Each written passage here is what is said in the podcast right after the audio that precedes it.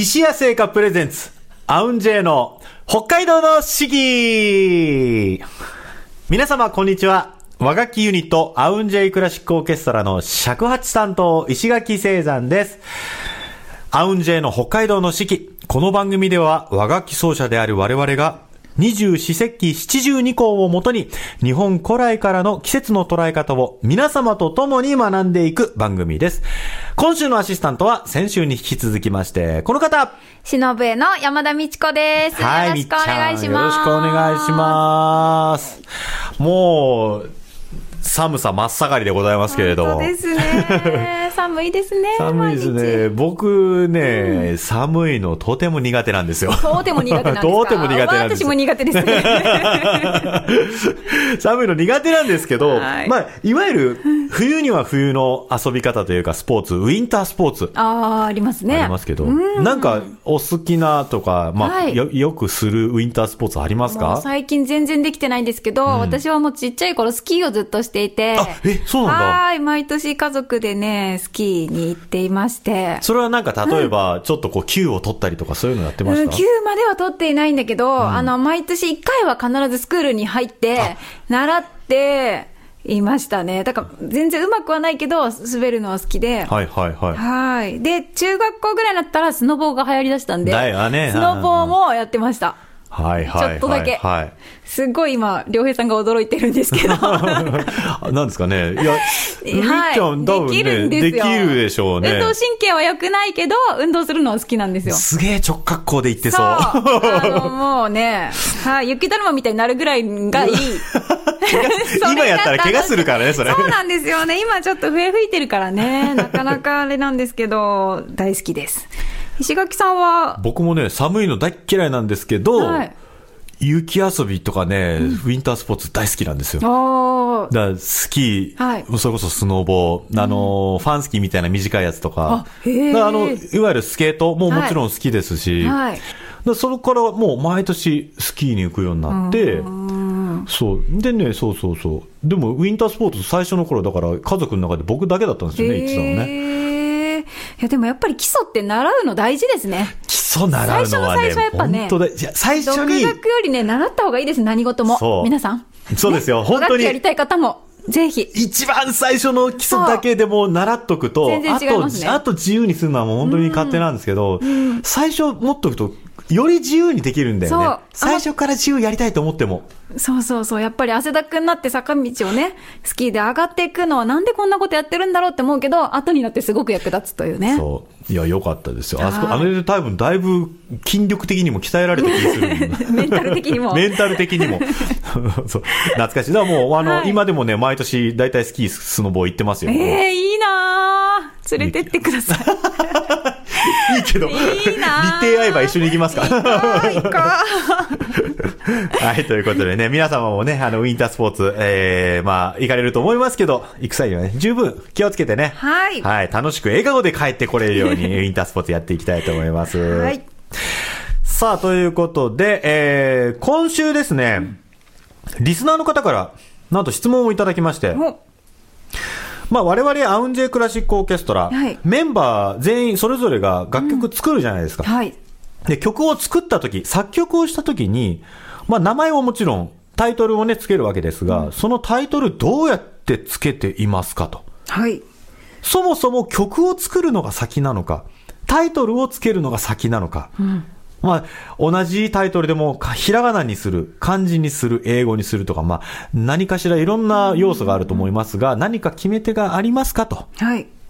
質問をいただきました。なるほど。みっちゃんはなかなかあれだよね。基本的にタイトル、奇抜タイトル多いよね。私は確実にメロディー先行ですね。曲ができてから、そのイメージで作るのでざっくりした。あ、なるほどね。なんかあったかいなとか寒いなとか、うんうん。あ元気だな明るいなとか、うんうん。色だったりとか、うんうんうんそういう漠然としたイメージの曲が出来上がってそれを言葉にああのー当てはめたら、そういうタイトルになるっていう感じですね。すげえな、感覚派ですね、もうね。はいむしろなんかかっこいい言葉が浮かばない 羨ましいですかっこいい言葉あの、まあそう、ボキャブラリーあるる人は羨ましいですよね。そうですねあとひらがな漢字とかっていうのも大体なんかひらがなにすると可愛いかなまあそうだね。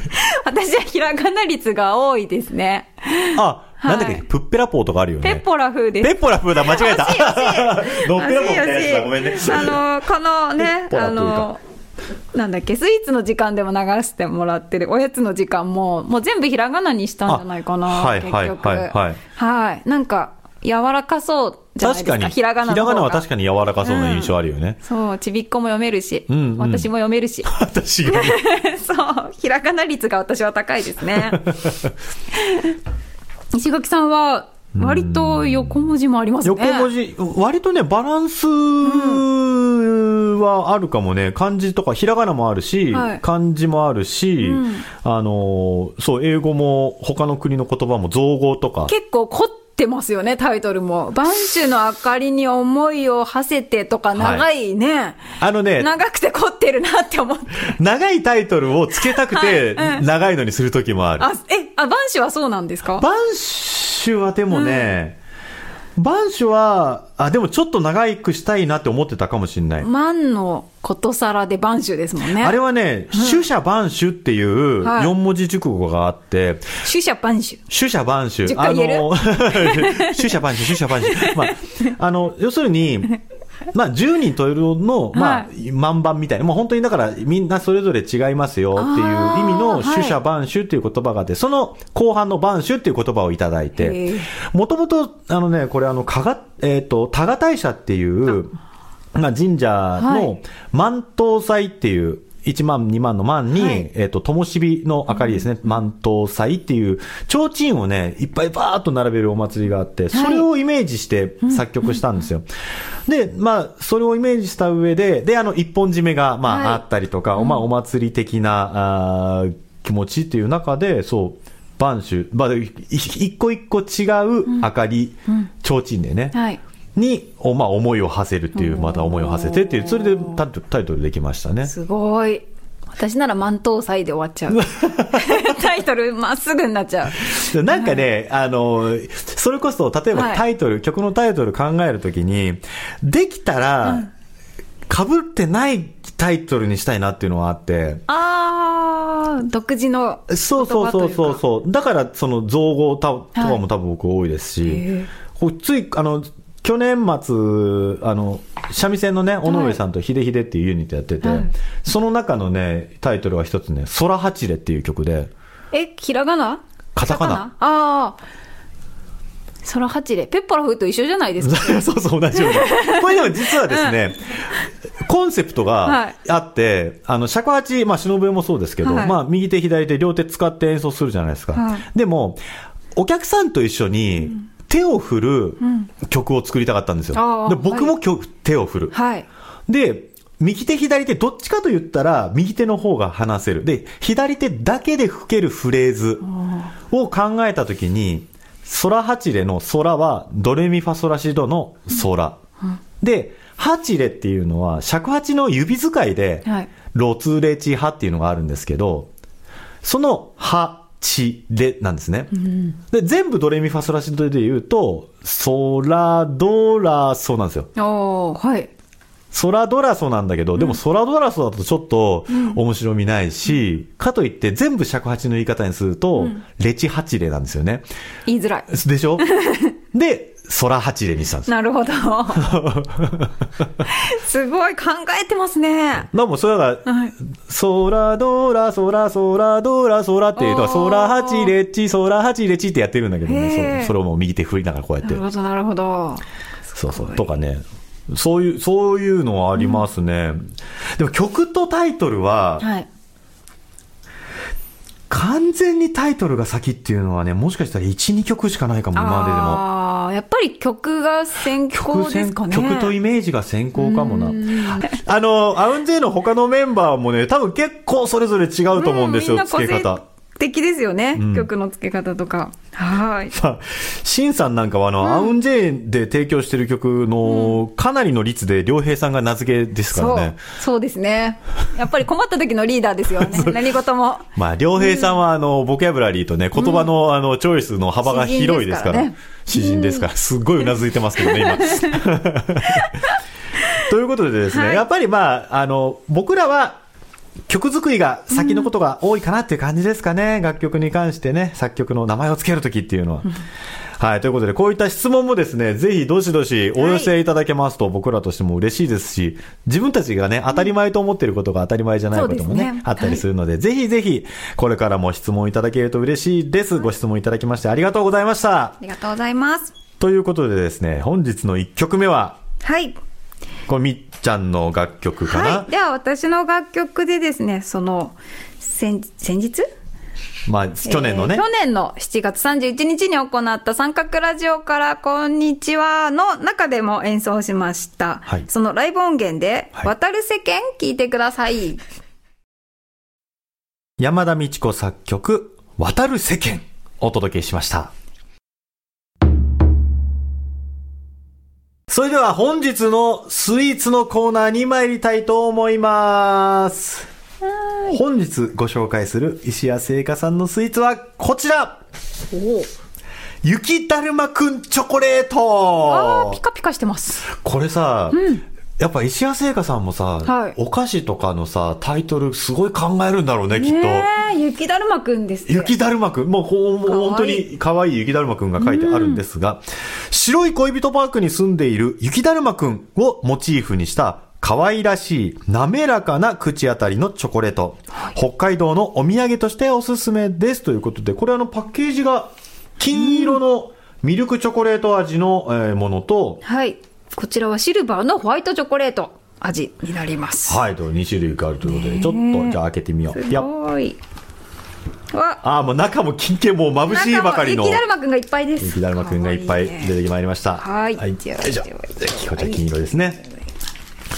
雪だるまくんミルクチョコレート。なんかでもあの、石屋製菓の皆さんにもはい伺ってみたいですよね。その、商品名考えるときから、白い恋人はほら、はいあの、創業者がね、はいはいはいあの、雪が降ってきたときにね白い恋人たちが降って降りてきたよっていう話ありましたけれども、雪だるまくんチョコレート。ねえ、すごい。よし、じゃあミルクからいただいてみよう。よいしょ。これもしかして中身も雪だるまくんの形してるのかな？ああー、雪だるまくんだ。かわいい。顔一緒？顔一緒？え、あー、顔が、あー、あーこれは一緒ですね顔は一緒なんじゃないかな。いろんないただいてみます。いただきます。あ、本当だ。パッケージがなんかいろんな表情があるね。うん。にっこりしてたり。あ、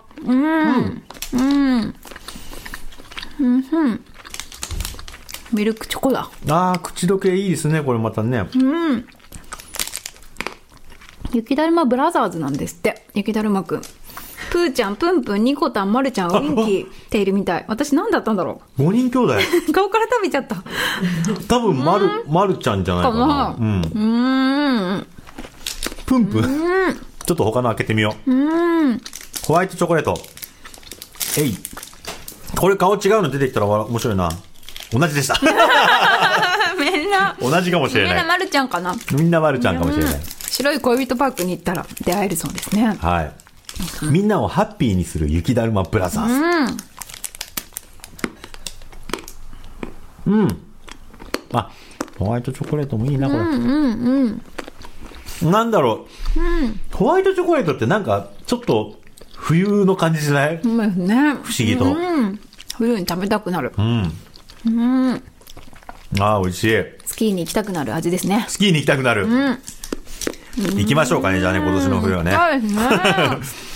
ということで、えー、こちらの商品は、白い恋人パークショップピカデリー、札幌市内の石屋直営店、北海道内の特約店、そして石屋オンラインショップにて、日本全国どちらからでもご購入いただけます。ぜひ皆様、この可愛い雪だるまくんブラザーズ、雪だるまくんチョコレート、ご賞味ください。本日ご紹介したのは、雪だるまくんチョコレートでした。それでは本日の七十二項のコーナーに参りたいと思います。日本には七十二項という72の季節があります。季節ごとの鳥や虫、植物、天候などの様子が72の時効の名前になっており、約5日ごとの自然の変化を知ることで、きめ細やかな季節の移り変わりを感じることができます。えー、二十四節気がですね、大寒に移りました。大寒。大寒、一番大きい寒いですね。大寒とは一年で最も寒さが厳しい頃のこと。日が次第に長くなり、春へ向かう時期でもあります。これ子供の頃すごく不思議だったのが、あの、はい。冬至でさ、一番日の日時間が短くなって、日の時間がだんだん伸びてきてんのに、寒さはそこから進むじゃない。あなんで？ってその頃思ってたなんででしょうね。未だによくわかってない。いまだに解決されてない。確かに。まあ多分それね、はい気候の流れ的にそうなるんでしょうけど、そうそう。寒い、寒いけど日の時間がだんだん長くなってくる。で、まあ春が待ち遠しくなってくるね。三寒四温とかね。3日寒い日続くと4日間暖かい日が続いてね、徐々に徐々に、まあ春めいてくるというのもありますけど。はい。二十四節気大寒、そして七十二項はですね、今週は二つ、えー、該当していまして、一つは、吹きの塔花咲く。吹きの塔花咲く。まあ、いわゆる吹きの花が咲き始める頃。あのー雪景色にさ、吹きのあの目みたいなのがむって出てきてるのっていいよね。うんはいなんかもう吹きの天ぷらとか食べたい。大好き。子供の頃苦手だったけど、あのね、ねちょっと苦味のある感じ。美味しい。大人になったら美味しいですよね。美味しいんだな、あれねな、うんね、凍てつく地の下で春の支度が着々と進みます。そしてもう一つあります。えー、こちらは、水沢熱く片し。水沢熱く片し。沢の水が熱く張り詰める頃、まあ、きっと、こ上流でこう凍ってた水が一気にガッと溶けてきて、水かさが上がるっていうことなんですかね。えー日本の最低気温、マイナス41度っていうのがあるらしいですよ。どこだろうね？あ41、度？旭川市。明治35年の、えー1月25日、はい。今日じゃん。旭川市で記録されたそうです。マイナス41度はね、でも俺あの、えっ、と、どこだ？あのーモンゴルか。はい。行った時に、あの、マイナス、昼間マイナス20度、夜マイナス30度みたいな。昼でマイナス20度。その時の、はいあの、通訳さはいんがね、タクシーで空港を迎えに来てくれたんだけど、すごいにこやかに、はいあなたたち、とても運がいい、今年のモンゴル、とても寒いっつって。本当に寒かった。ああ、それは。あの、写真を撮るために一瞬手袋を外して、写真撮り終わって戻すだけでもう手すっごい痛くなるぐらい。えー危ないよね、もうね本。当ですね。というわけでですね。まあ、あの、二つあるんですが、はい今週は、水沢熱く片しでやってみましょうかね。なんかやっぱこの、冬のこの、ね、雨が降ったわけでもないのに、こう、水の、沢の水がこう、ガッとこう、張り詰めてくるっていう形を、尺八で、はい尺。八と、よいしょ、お届けしてみようかな。はい。